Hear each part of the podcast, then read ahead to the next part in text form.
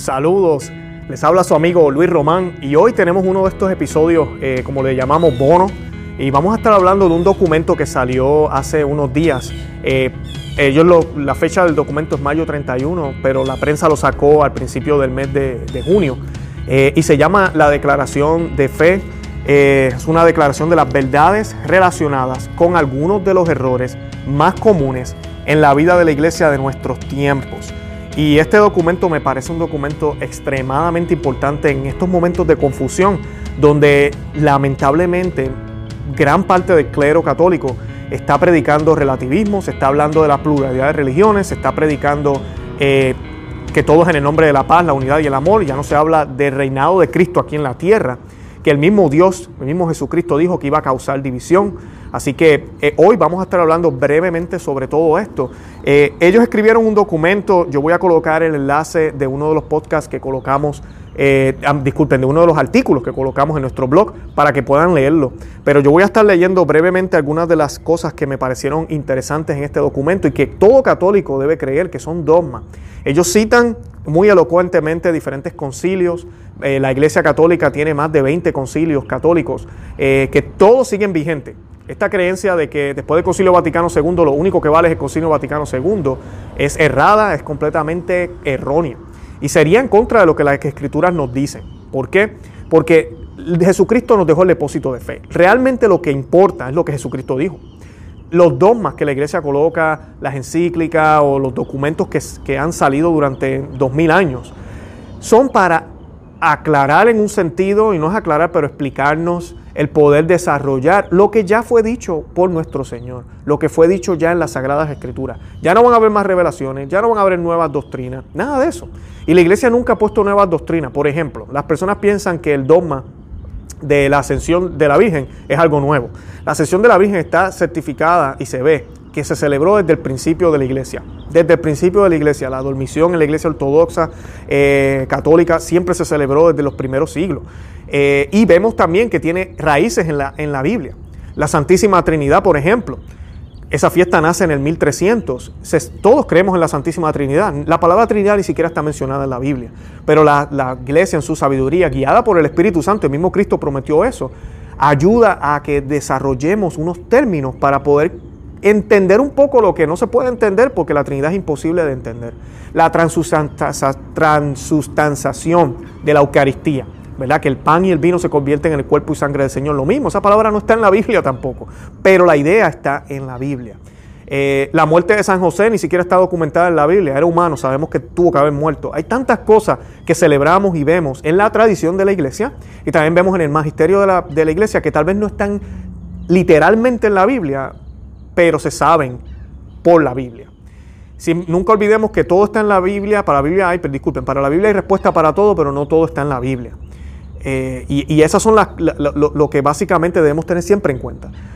Cuando se hace un concilio, si a veces hay algunas cosas, y esto está pasando mucho ahora con nuestro, este pontificado, con Papa Francisco, que debemos orar mucho por él, pero a veces el lenguaje que utiliza él no es muy claro, a veces es bien ambiguo, se puede interpretar de una forma o de la otra. ¿Y que nos han dicho el Colegio de Cardenales? Y es bien importante que tengamos esto en cuenta. Nosotros no vivimos una dictadura. Eh, la Iglesia Católica es una monarquía y el rey es Cristo.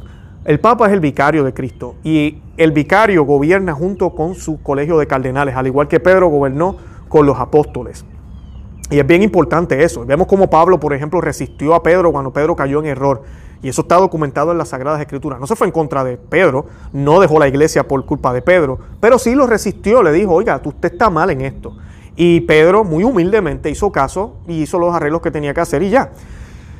Ahorita en este pontificado, tenemos unos documentos que han salido que son, el lenguaje es un poco ambiguo. Entonces, lamentablemente hay malas interpretaciones. No sabemos si es la intención del, Santo Padre, porque tampoco él ha aclarado. No, él no quiere aclarar porque para él los documentos ya son claros.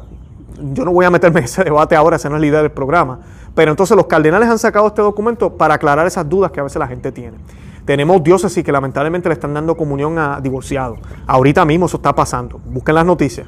Tenemos eh, personas hablando de pluralidad de religiones, inclusive el Papa firmó un documento, aparentemente esa no fue la intención de declarar que todas las religiones son buenas y son válidas que nos salvamos con cualquiera, o sea que no importa si usted es católico o no, no comulgue, no, no, no haga nada, porque realmente cualquiera importa. Según él, eso no fue lo que él quiso decir, pero el documento cuando uno lo lee es ambiguo y de verdad que literalmente eso es lo que dice. Pero él dice que no. Eh, pero tampoco lo ha aclarado oficialmente. Este no que yo les estoy diciendo fue dicho a un obispo, que es uno de los firmantes de este documento, el obispo Schneider, él tuvo una audiencia y él le preguntó al Papa que si lo que él dijo de las pluralidades de religiones, que si era verdad que era la voluntad de Dios. Y él dijo, no es la voluntad de Dios, sino yo lo que quise decir es que es, Dios lo permite, porque somos libres, libre albedrío. Eh, y él le preguntó al Papa, ¿yo puedo decir que usted dijo eso? Y el Papa le dijo que sí. Solo el obispo Schneider salió y, dijo, dejó saber que el Papa había dicho eso. A mí eso me llenó de mucha alegría. Pero sería, sería bacano, como dicen los colombianos, o sería brutal, como dicen los boricuas, que, que el Papa Francisco sacara un documento oficial aclarando esto. No lo quieren hacer por las razones que sean, eh, o no lo han hecho. Así que el cardenal Burke, el obispo Schneider, otro cardenal y otro obispo decidieron sacar este documento y ellos tienen todo el derecho de hacerlo. Esto no es un ataque al Papa. Ni siquiera mencionan al Papa aquí, ni siquiera mencionan a nadie. Simplemente unos puntos y ellos están diciendo que es lo que la iglesia ha enseñado. Como el sacerdote tuyo en tu iglesia puede coger un día y decir, yo quiero hablar del aborto y voy a decirles qué enseña la iglesia. Y posiblemente usted escucha esa humilde y dice, uy, como que el fulano de tal dijo otra cosa. Él no está atacando a esa otra persona, él me está diciendo lo que la iglesia ha dicho por dos mil años. Y es exactamente lo que dice el documento. Son 40 puntos, yo los voy a leer rapidito, porque no queremos hacer esto muy largo. Y primero dice, ellos lo dividen en varias categorías. La primera categoría es fundamento de la fe. Y lo que les decía ahorita, el sentido correcto de las expresiones, tradición viva, magisterio vivo, eh, eh, eh, de la continuidad y desarrollo de la doctrina incluye la verdad que cada vez se profundiza en el entendimiento del depósito de fe. Sin embargo, esta profundización no puede ser contraria al sentido que ha puesto siempre la Iglesia en el mismo dogma, en el mismo sentido y el mismo entendimiento. Ese es el Concilio Vaticano I, Deis Filius. Lo que les acabo de decir, cualquier otra cosa que ellos quieran traer ahora, ¿no? que vamos a, vamos a creer en esto, vamos a no creer en esto, vamos, eh, están explicando algo, no puede ir contrario a lo que se dijo antes. Importante. Eso la iglesia siempre lo enseñó, Concilio Vaticano I. Eh, Cristo decía, mis palabras no pasarán. El significado mismo de la fórmula dogmática es siempre verdadero y coherente consigo mismo dentro de la iglesia, aunque pueda ser aclarado más y mejor comprendido. Es necesario, por tanto, que los fieles rehuyan a la opinión según en la cual, en principio, las fórmulas dogmáticas no pueden manifestar la verdad de modo correcto, sino solamente aproximaciones mudables que, lo que la deforman o alteran de algún modo. Exactamente lo que les estaba diciendo ahorita tiene que haber una continuidad todo el tiempo. Y esto lo sacaron del documento de la Sagrada Congregación para la Doctrina de la Fe, declaración sobre la doctrina católica acerca de la iglesia, para defenderla de algunos errores. Eh, sobre el credo, el reino de Dios que ha tenido en la iglesia de Cristo sus comienzos aquí en la tierra, no es de este mundo cuya figura pasa. Y también sus crecimientos propios no pueden juzgarse idénticos al progreso de la cultura de la humanidad o de las ciencias o de las artes técnicas, sino que consiste en que se conozcan cada vez más profundamente las riquezas insondables de Cristo, en que se ponga cada vez con mayor constancia la esperanza en los bienes eternos, en que cada vez más ardiente se responda el amor de Dios finalmente, en que la gracia y la santidad se difundan cada vez más abundantemente entre los hombres. Pero con el mismo amor es impulsada la iglesia para interesarse continuamente también por el verdadero bien temporal de los hombres. Porque mientras no cesa de amonestar a todos sus hijos que no tienen aquí en la tierra la ciudad permanente. Los estimula también a cada uno, según su condición de vida y sus recursos, a que fomenten el desarrollo de la propia ciudad humana.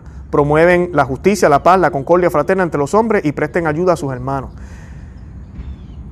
Por lo cual, la gran solicitud con que la iglesia, esposa de Cristo, sigue de cerca las necesidades de los hombres, es decir, sus alegrías y esperanzas, dolores, trabajo, no es otra cosa sino el deseo que la impele vehementemente a estar presente en ellos, ciertamente con la voluntad de iluminar a los hombres con la luz de Cristo y de congregar y unir a todos en aquel que es su único Salvador. Pero jamás debe interpretarse esta solicitud como si la iglesia se acomodase a las cosas de este mundo o se refriase el, ardor con que ella espera a su Señor y al, reino eterno. Eso lo dijo Pablo VI.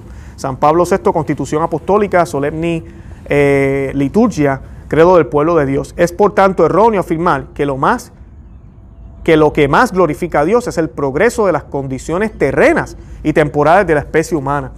Este punto me parece extremadamente importante. Justicia social, justicia social, justicia social. Y pensamos que lo único que tenemos que hacer los católicos es justicia social. Y sí, es importante, hay que ayudar a la gente. Claro que sí. ¿Les he hablado de Cristo? le has dicho de Cristo, le has dicho de los sacramentos. Porque los problemas no se van a solucionar. Mira, todo problema que existe en el mundo, pecado, la pobreza, los gobiernos corruptos, eh, todo lo que sucede allá afuera, es culpa de que no conocen a Cristo, de que Cristo no es el rey de su vida. Eso es todo. Son nosotros, nuestro trabajo es ese. Y lamentablemente lo que vemos día a día, inclusive vemos que estos líderes de la iglesia van y visitan a otras personas de otras religiones y no hay ni la mínima intención de hablarle de Cristo. Simplemente esta fraternidad en la paz y el amor. Y ese no es el mensaje de Dios, no lo es. Y aquí no lo recuerdan ellos. Después de la institución de la nueva y eterna alianza de Cristo Jesús, nadie puede salvarse obedeciendo solamente la ley de Moisés sin fe en Cristo como Dios verdadero y único Salvador de la humanidad. Eso está en Romanos 3.28 y en Gálatas 2.16. O sea que sin Cristo no hay salvación. Yes, lo acabamos de decir, lo dijeron ellos, lo dice la Biblia. ¿Los musulmanes se van a salvar?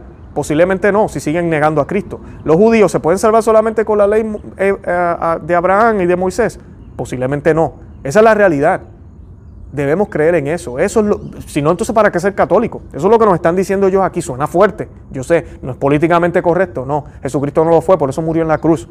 El quinto, y este sí que le va a gustar a muchos, ni los musulmanes ni otros que no tengan fe en Jesucristo, Dios y hombre, aunque sean monoteístas, pueden rendir a Dios el mismo culto de adoración que los cristianos, es decir, adoración sobrenatural en espíritu y en verdad. No pueden, si no es en Cristo. Yo no puedo decir que lo que hacen los musulmanes en las mezquitas es válido y es igual que una santa misa. Como hay gente que se atreve a decir, no, no lo es. Y yo no puedo celebrar la misa en el nombre de Alá. ¿Te imaginas algo así? En el nombre de Mohammed o yo no sé qué. No. Debemos orar por ellos, debemos hacer todo lo posible, debemos amarlos. No estoy diciendo que los odiemos. Pero si sabemos esto, entonces nosotros más urgente debemos ser en decirle, en dejarle saber, oiga, tú has escuchado de Jesús, has escuchado de Cristo, léete este pasaje. Oye, ¿sabías que Jesús dice esto? ¿Sabías que Dios quiso que en la persona de Jesús esto pasara? Y seguir la conversación, mostrarle a Dios, no quedarnos como si ellos estuvieran bien. Punto número 6. Las religiones y formas de espiritualidad que promueven alguna forma de idolatría o panteísmo no pueden considerarse semillas ni frutos del verbo puesto que son imposturas que impiden la evangelización y la eterna salvación de sus seguidores, como enseña las Escrituras. El Dios de este siglo ha, cegado los entendimientos a fin de que no resplandezca para ellos la luz del Evangelio, de la gloria de Cristo, el cual es la imagen de Dios. Segunda de Corintios 4:4. ¿Qué están hablando aquí? Nueva era. Eh, panteísmo, el, la naturaleza, que Dios está en todo, Dios está en la naturaleza y prácticamente adoramos la naturaleza en vez de adorar al Dios vivo que creó la naturaleza. La naturaleza es creación, la naturaleza no es Dios. Eh, el verdadero ecumenismo tiene por objetivo que los no católicos se integren a la unidad que la Iglesia Católica posee de modo increbrantable en virtud de la oración de Cristo, siempre escuchada por el Padre, para que sean uno. Juan 17, 11. La unidad, la cual profesa la Iglesia en el símbolo de la fe, creo en la Iglesia una. Por consiguiente, el ecumenismo no puede tener como finalidad legítima la fundación de una iglesia que aún no existe. Bien importante eso. No se trata de la fraternidad de religiones, todos juntos o alabando a Dios supuestamente. No, se trata de que ellos también vengan al rebaño, al único rebaño que estableció Jesucristo, según las Escrituras. El infierno existe y quienes están condenados a él a causa de algún pecado mortal del que no se arrepintieron son castigados allí por la justicia divina. Mateo 25, 46. Conforme a la enseñanza de las Sagradas Escrituras, de Escritura, disculpen, no solo se condenan por la eternidad los ángeles caídos, sino también las almas humanas, segunda de Tesalonicenses y segunda de Pedro 3.7. Es más, los humanos condenados por la eternidad no serán exterminados, porque según la enseñanza infalible de la iglesia, son, las almas son inmortales. Concilio de Letrán, sección 8. Eh, hay personas que piensan, ok, el que se salva tiene vida eterna y los que van al infierno pues desaparecen. Eh, no, el infierno es eterno también. Cuando usted pase de esta vida, algo va a pasar para usted eternamente. Hagamos todo lo posible en nombre de Cristo Jesús de que sea el paraíso. That's it. Eso es lo que creemos nosotros y lo que cree y lo que dice las Sagradas Escrituras. La religión nacida de la fe en Jesucristo Hijo, encarnado de Dios y único Salvador de la humanidad, es la única religión positivamente querida por Dios. La única querida por Dios. Por tanto, es errónea la opinión según la cual, del mismo modo que Dios ha querido que haya diversidad de sexos y de naciones, Él también quiere que haya diversidad de religiones. Falso, falso, falso. Así que bien importante, el Señor quiere solo una religión y esa es la Iglesia Católica, fundada por Él la persona de Pedro. Y no lo decimos altaneramente, no lo decimos en odio, lo decimos para que las personas sepan que eso es lo que Dios quiere. ¿Y nos van a odiar por eso? Oh, sí. ¿Y nos van a criticar? Claro que sí. Él mismo nos los dice. Eh, bienaventurados ustedes si los critican. Bienaventurados ustedes si les dicen eh, cosas malas y le hacen atropellos en el nombre mío. Bienaventurado sea. Eh, nuestra religión, punto número 10, la fe cristiana, instaura efectivamente una relación auténtica y viviente con Dios, cosa que las otras religiones no lograron establecer por más que tienen, por decirlo así, extendidos sus brazos hacia el cielo. No basta con eso. Y esto lo dijo Pablo VI, exhortación apostólica Evangelii Nutianti. El don del libre albedrío con que Dios creador dotó a la persona humana concede al hombre el derecho natural de elegir únicamente el bien y lo verdadero. Ningún ser humano tiene por tanto el derecho natural a ofender a Dios, escogiendo el mal moral del pecado o el error religioso de la idolatría, de la blasfemia o una falsa religión. O sea que todos tienen la oportunidad de volverse católicos y ir al camino correcto. La ley de Dios. Mediante la gracia de Dios, la persona justificada posee la fortaleza necesaria para cumplir las exigencias objetivas de la ley divina, dado que para los justificados es posible cumplir todos los mandamientos de Dios cuando la gracia de Dios justifica al pecador por su propia naturaleza, da lugar a la conversión de todo pecado grave. Eh, bien importante, a veces se nos habla este lenguaje de el ideal, el ideal, el ideal es que usted sea santo, pero no, con las gracias de Dios, eso es lo que Dios quiere y lo va a lograr, lo va a hacer, porque Dios le va a dar la fuerza para lograrlo. Ah, que los matrimonios deberíamos llegar virgen, ese es el ideal, como que ya no se hace, pues no sé, no, eso es lo que debemos hacer. O oh, usted no lo hizo, tranquilo, ya se arrepintió, está viviendo bien, está todavía casado, adelante. No podemos, no podemos juzgarnos por el pasado, lo que ya hicimos. Pero a nuestros hijos, ah, ese es el ideal, pero mi hijo, pues, toma este condón, si, si te toca, pues, hazlo. No, esa no es la manera católica de verlo. Los fieles están obligados a reconocer y respetar los preceptos morales específicos declarados y enseñados por la iglesia en el nombre de Dios. El amor a Dios, el amor al prójimo son inseparables de la observancia de los mandamientos de la alianza, renovadas en la sangre de Jesucristo y el don del Espíritu Santo. Eso lo dijo Juan Pablo II. De acuerdo con la enseñanza de la misma encíclica, es errónea la opinión de quienes creen poder justificar como moralmente buenas elecciones deliberadas de comportamientos contrarios a los mandamientos de la ley divina. Por ello, estas teorías no pueden apelar a la tradición moral católica. Y esto es exactamente lo que, lo que acabamos de decir ahora. Eh, usualmente este tema, yo sé que esto es por amor y reticia, eh, se ve claramente cuando eh, en el documento dice que hay personas que ya están en segunda anuncia y se les hace imposible. Eh, ¿Qué estamos hablando aquí? Nada es imposible para Dios. Y ese es el, lenguaje que, a veces se usa y es erróneo decir que pues se pueden justificar porque pues no, no, no, tienen de otra. Hay maneras para arreglar las cosas. No estamos diciendo que se tienen que divorciar, no estamos diciendo de que no pueden, tienen que vivir castos toda la vida, pero esa es una opción, vivir castos toda la vida. Pero si no van a vivir casto, ok, ¿qué tengo que hacer? Confesar el pecado y no, no puedes comulgar. La iglesia siempre tiene las puertas abiertas para todo, pero debemos ser obedientes a la enseñanza del Señor. Porque el mismo Jesucristo dijo que el matrimonio es uno y que aquel que se divorcia y se vuelve a casar sigue casado con la primera. Él lo dijo muy claro, muy claro. Tanto los mandamientos de la ley de Dios son igualmente justos y misericordiosos. Es por tanto errónea la opinión de que obedeciendo un mandamiento divino, como por ejemplo el sexto mandamiento que prohíbe cometer adulterio, una persona puede, en razón de esa misma obediencia, pecar contra Dios, perjudicarse a sí misma moralmente o pecar contra otros. La justicia de Dios va de la mano con la misericordia. Va de la mano con la misericordia cuando nuestro Señor Jesucristo le dijo a la adúltera, vete y no peques más, exactamente eso. Él tenía toda la autoridad de juzgar a esa señora, toda la autoridad, y él hizo un juicio él lo hizo como quiera. Y el juicio fue vete y no peques más. Así que bien importante esto, la misericordia no es seguir pecando en el mismo camino y no hay conversión. No se puede, no se puede. Ninguna circunstancia, ninguna finalidad, ninguna ley del mundo podrá jamás ser lícito un acto que es intrínsecamente ilícito por ser contrario a la ley de Dios, escrita en el corazón de cada hombre, reconocible por la misma razón y proclamada por la iglesia. Uf, palabras grandes, Juan Pablo II.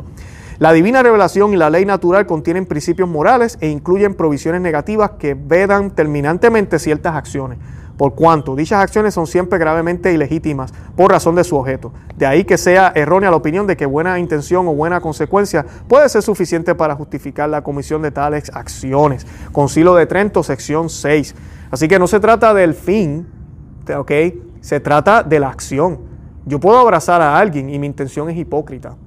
Tengamos mucho cuidado con eso, porque ahorita mismo con las bodas homosexuales, hasta con el aborto, la gente lo justifica. Ay, pero ellos se aman. ¿Cuál es el problema? Ellos se aman. Y vemos católicos que apoyan eso. Ya, se amarán, pero no deberían estar haciendo lo que están haciendo con sus órganos sexuales, no deberían estar haciendo las atrocidades que hacen dos mujeres con juguetes y cosas que no son para eso, para poder darse placer en lugares donde no son para eso, porque realmente debería ser para procrear. Es, una, es aberrante lo que está sucediendo en el mundo y es permitido pero no necesariamente porque sea lícito es bueno para mí. San Pablo decía eso también en las Sagradas Escrituras. La ley natural y la ley divina prohíben a la mujer que ha concebido un niño matar la vida que porta en su seno, ya sea que lo haga ella misma o con ayuda de otro, directa o indirectamente. Juan Pablo II. Y esto es sumamente importante. Cuando una mujer viene arrepentida y nos dice, yo aborté cuando era joven, mi esposo me obligó, mi novio me obligó, lo primero que uno tiene que hacer es pedirle que se vaya a confesar. Es un pecado y sigue siendo responsabilidad de ella. Todos somos responsables por nuestros actos. Luego de eso, el Señor le concede perdón y misericordia. Y claro que sí, ella puede caminar en el caminar de, Dios. Las técnicas de reproducción son moralmente inaceptables desde el momento en que separan la procreación del contexto integral del humano del acto conyugal. Aquí estamos hablando de estas cosas in vitro, genética y todo lo demás. Esto lo dijo Juan Pablo II. Ningún ser humano puede estar jamás moralmente justificado, ni se le puede permitir desde el punto de vista moral, de quitarse la vida o hacérsela quitar por otros con el fin de escapar al sufrimiento. O sea, que la eutanasia y todas estas doctrinas son pecados, no están bien y no debemos aprobarlas, las dijo también Juan Pablo II. Por mandato divino y por la ley natural, el matrimonio es la unión indisoluble entre un hombre y una mujer, ordenada por su propia naturaleza la procreación y educación de la prole y el amor mutuo. Génesis 2, 24, Marcos 10, 7 al 9, Efesios 5, 31, 32. Por su índole natural, la institución del matrimonio y el amor conyugal están ordenados por sí mismos a la procreación y a la educación de la prole, con la que se ciñen como, como con su propia como con su corona propia, Concilio Vaticano II. Según el derecho natural y el divino y el divino, todo ser humano que hace uso voluntario de sus facultades sexuales fuera de matrimonio legítimo peca. Sí, peca oh, pero mi hija y mi yerno viven, conviven, pero ellos son buena gente, pecan, están en pecado, están fornicando. Por tanto, es contrario a las Sagradas Escrituras y a la tradición afirmar que la conciencia es capaz de determinar legítimamente y con acierto que los actos sexuales entre personas que han contraído matrimonio civil pueden en algunos casos considerarse moralmente correctos, hasta ser pedidos e incluso ordenados por Dios, aunque una de ellas o las dos estén casadas sacramentalmente con otra persona. No está bien. Primera de Corintios 7:11, Juan Pablo II, exhortación apostólica. Yo les voy a hablar un poco de mí brevemente. Yo estuve casado antes de estar con mi esposa eh, actual y mi situación fue bien, bien difícil porque yo inclusive estaba casado por la iglesia con mi primera esposa. Las razones fueron porque yo la embaracé. Yo me casé a los 18 años, ya tenía 16 años y nos casamos para poder evitar el, el revolú, los rumores y tratar de cubrir lo que ya todo el mundo sabía que había pasado. Estuve nueve años casado con ella, nos divorciamos por lo civil, obviamente la iglesia no divorcia. Y pasó el tiempo, nos que, yo estuve solo unos dos o tres años y entonces conocí a mi actual esposa. Después de nueve años, mi esposa se convierte al catolicismo, eh, queríamos hacer las cosas bien, ordenar todas nuestras vidas, ella comienza a hacer las clases para, para volverse católica. Y uno de los problemas que teníamos era ese, el que estábamos fornicando. Así mismo nos dijo el Padre, están fornicando, están en pecado. Tienen que resolver esta situación. Y la corte eh, de la iglesia es un medio que existe para eso mismo Así que yo tuve que buscar testimonio, documentos para probar que realmente yo me casé por esas razones. Eh, y eso, esas razones son suficientes. La iglesia con su autoridad declaró que no hubo sacramento, porque cuando nos casamos uno debe estar conscientemente, eh, tener, saber, ¿verdad? tener en cuenta qué es lo que uno está haciendo. Y nosotros éramos niños, no sabíamos lo que estábamos haciendo. Y así fue que lo declararon nulo eh, la iglesia y no hubo sacramento. Realmente yo no estuve casado por la iglesia. Y ahora pues tuve mi primer matrimonio oficial bien por la iglesia hace ya casi 10 años con mi actual esposa. Les digo esto porque si no se hubiese dado de esa manera, mira, pues yo no pudiera comulgar, yo no tengo problema con eso. Yo les recomiendo a los que están en estas situaciones, vayan y vean un sacerdote. La iglesia tiene las puertas abiertas para ustedes, no es que no las tiene, pero estas realidades son realidades. No empecemos a acomodar el Evangelio a nuestras condiciones, no se puede. Nosotros tenemos que acomodarnos a Dios para poder realmente santificarnos. Eh, dos personas del mismo sexo pecan gravemente cuando se procuran placer venero mutuo. Eso está en Levíticos 18:22. 20:13, Romanos 1, 24 al 28, Primera de Corintios 6, 9 al 10, Primera de Timoteo 1 al 10. Miren que estoy citando aquí Nuevo Testamento. Los actos homosexuales no pueden recibir la aprobación en ningún caso. Catecismo de la Iglesia Católica 2357. Así pues es contrario a la ley natural y la divina revelación. Ni las leyes de los hombres ni ninguna autoridad humana pueden otorgar a dos personas del mismo sexo el derecho a casarse, ni declararlas casadas, ya que ello es contrario al derecho natural y a la ley de Dios. Eh, Punto 25. Aquellas uniones que reciben el nombre de matrimonio sin corresponder a la realidad del mismo no pueden obtener la bendición de la iglesia. Las autoridades civiles, punto 26, no pueden reconocer uniones civiles o legales entre dos personas del mismo sexo que claramente imitan la unión matrimonial, aunque dichas uniones no reciban el nombre de matrimonio, porque fomentarían pecados graves entre sus integrantes y sería motivo de grave escándalo. Congregación para la Doctrina de la Fe, eh, consideraciones acerca de las proyecciones eh, del reconocimiento legal de las uniones entre personas homosexuales. Eso fue dicho el 3 de junio del 2003. Los sexos masculino y femenino, hombre y mujer, son realidades biológicas creadas por la sabia voluntad de Dios. Génesis 1.27 y Catecismo de la Iglesia Católica, numeral 369. Es por tanto una rebelión contra la ley natural y divina y un pecado grave que un hombre intente convertirse en mujer mutilándose o que simplemente se declare mujer, o que del mismo modo una mujer trate de convertirse en hombre, o bien afirmar que las autoridades civiles tengan el deber o el derecho de proceder como si tales cosas puedan ser posibles. Catecismo de la Iglesia Católica 2297.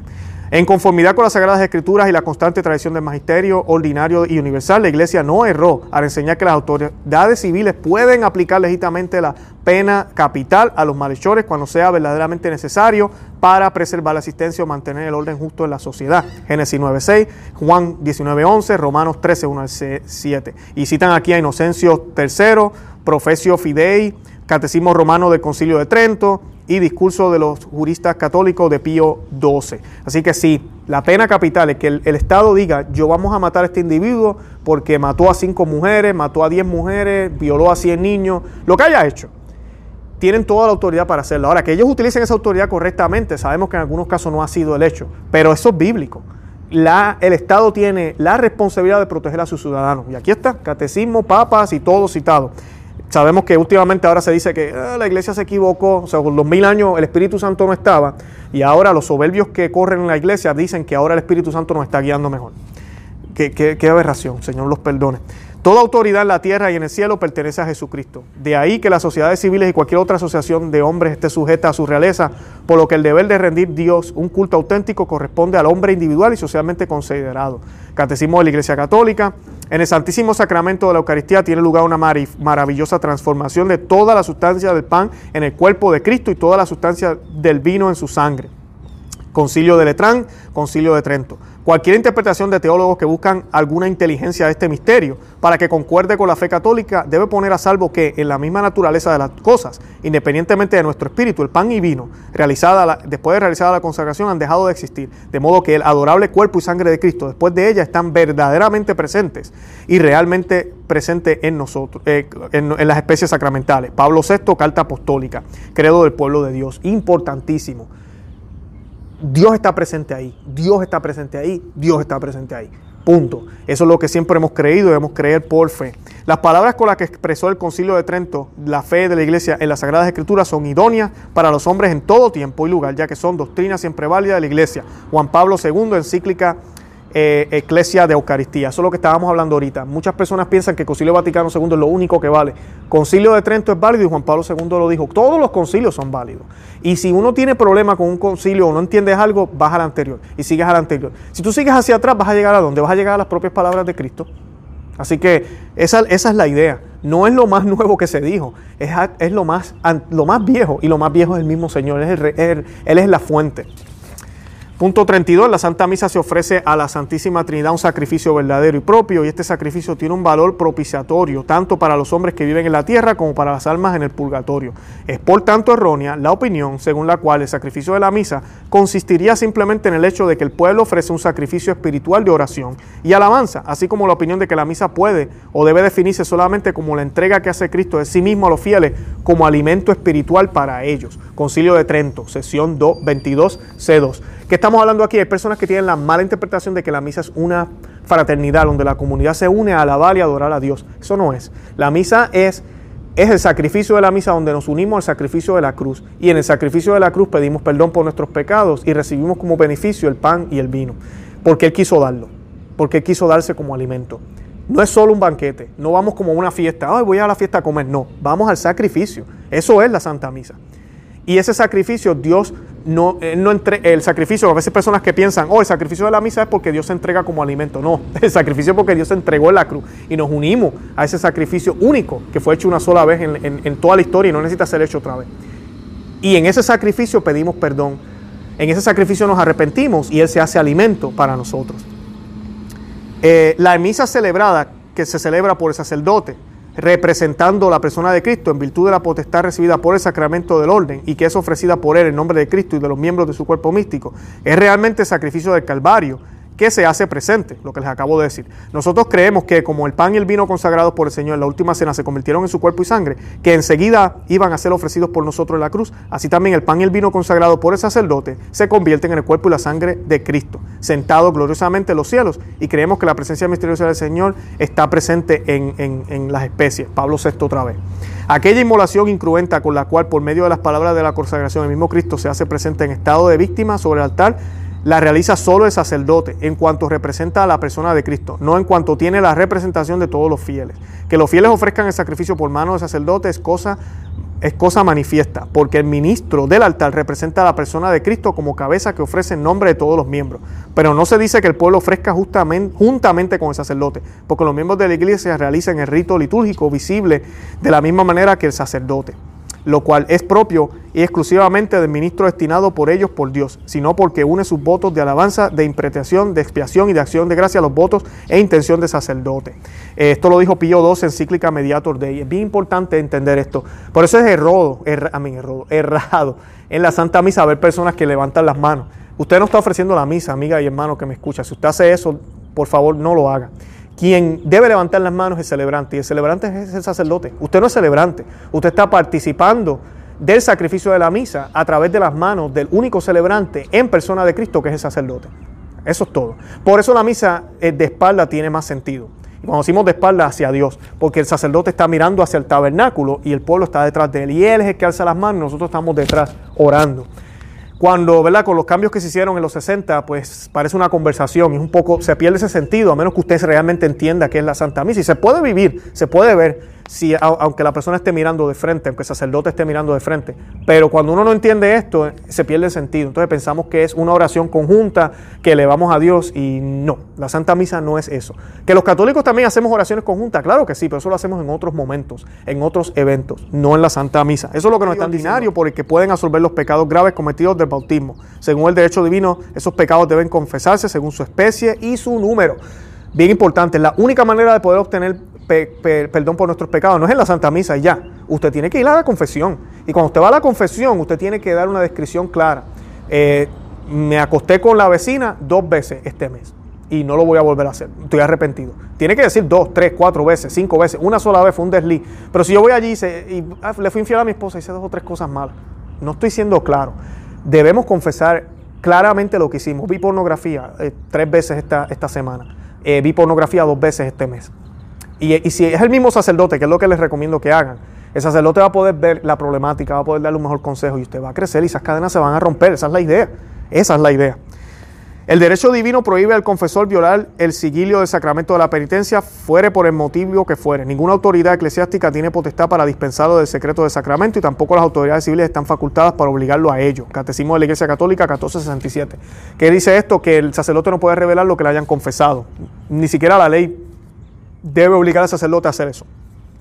Por la voluntad de Cristo y por la inmutable tradición de la Iglesia, no se puede administrar el sacramento de la Sagrada Eucaristía a quienes están objetivamente en estado grave de pecado público. Y tampoco se debe dar la solución sacramental a quienes manifiestan no estar dispuestos a ajustarse a la ley de Dios. Eso lo dijo el Concilio de Trento y también lo dijo Juan Pablo II.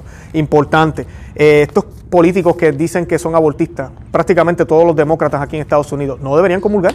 Están en pecado, están promoviendo algo que no está bien. Y, si, y no solo los demócratas, cualquier persona que apoye el aborto está en pecado mortal. Conforme a la constante tradición de la Iglesia Católica, no se puede administrar el sacramento de la Sagrada Eucaristía a quienes niegan alguna verdad de la fe católica. Código Canónico 1983, 915-1364. Eh, la ley obliga a los sacerdotes a observar la perfecta continencia mediante el celibato. Tiene su origen en el ejemplo de Cristo y pertenece a una tradición inmemorial y apostólica según el testimonio constante de los padres de la Iglesia. Por esta razón no se debe abolir esta ley de la Iglesia romana por medio de la innovación de un supuesto celibato opcional de los sacerdotes, ya sea a nivel regional o universal. El testimonio válido y perenne de la Iglesia afirma que la ley de la continencia sacerdotal no impone ningún precepto nuevo. Dicho precepto deben observarse porque algunos los han descuidado por ignorancia y pereza. Con todo, los mencionados preceptos se remontan a los apóstoles y fueron establecidos por los padres, como está escrito. Así pues, hermanos, está firme y guardar las enseñanzas que habéis recibido, ya de palabra, ya por carta nuestra. Segunda de Tesalonicenses 2.15. Lo cierto es que muchos desconociendo los estatutos de nuestros predecesores han violado con su presunción la castidad de la iglesia y se han guiado por la voluntad del pueblo sin temor a los castigos divinos. Papa Cirilo eh, decreta Cuminum del año 386. Así que debemos ser celibatos y los sacerdotes son hombres porque Cristo decidió hacerse hombre en un hombre. Y él, él actúa en persona de Cristo, así que una mujer no puede ser, hacerlo. Y debe ser célibe, como lo, fue, como lo fueron los apóstoles y lo fue San Pablo y todos los demás. Por voluntad de Cristo y por la divina institución de la iglesia, solo los varones bautizados pueden recibir el sacramento del orden, ya sea para el episcopado, el sacerdocio y el diaconado. Carta apostólica de Juan Pablo II, solo los varones, Juan Pablo II lo dijo muy claro. Es más, la afirmación de que un solo concilio ecuménico puede admitir esta cuestión es errónea, dado que la autoridad de un concilio ecuménico no es mayor que la de Romano Pontífice, concilio de Letrán. Así que ya Juan Pablo II lo dijo, pueden hacer un concilio Vaticano III y tratar de cambiar esto, y, y lo dice el concilio de Letrán, que ningún concilio está por encima de, lo que ya haya dicho el, romano pontífice. Así que no pueden cambiar esta, eh, no se puede cambiar, no se puede cambiar. Es muy importante entender esto, la, fe que la Iglesia Católica profesa es la que nos dejó Cristo y no es un partido político, así que lamentablemente sonará mal esto que voy a decir, pero es la verdad. Si a usted no le gusta lo que la Iglesia Católica no profesa, entonces tiene problemas. Es lo que Cristo profesó. Yo no quiero decir que no sea católico, yo lo que le quiero decir es, mira, ore, ore pero es lo que la iglesia enseña porque Cristo nos lo enseñó. Y algunas cosas son fuertes, pero con la gracia del Señor se puede. ¿Y por qué son fuertes? Porque lo prometido también es fuerte, es grande. La gloria del cielo van a ser tan y tan grandes que merecen este precio. Así que este es el documento firmado por Cardenal Raymond Leo Borg, Cardenal Janis Pujat, Tomás, arzobispo de la arquidiócesis, eh, Jan Powell, arzobispo obispo emérito, y Atanasio Snyder, obispo auxiliar de, María Santísima de Astana. Así que nada, los invito a que visiten nuestro website, conoce a Vive tu Fe, y que le den like a este video. Los amo en el amor de Cristo y ojalá que este documento lo puedan leer y compártanlo. Esta es la fe católica en la que creemos, la que profesamos y por la cual Jesucristo murió en la cruz por ti y por mí. Santa María, ora pro nobis.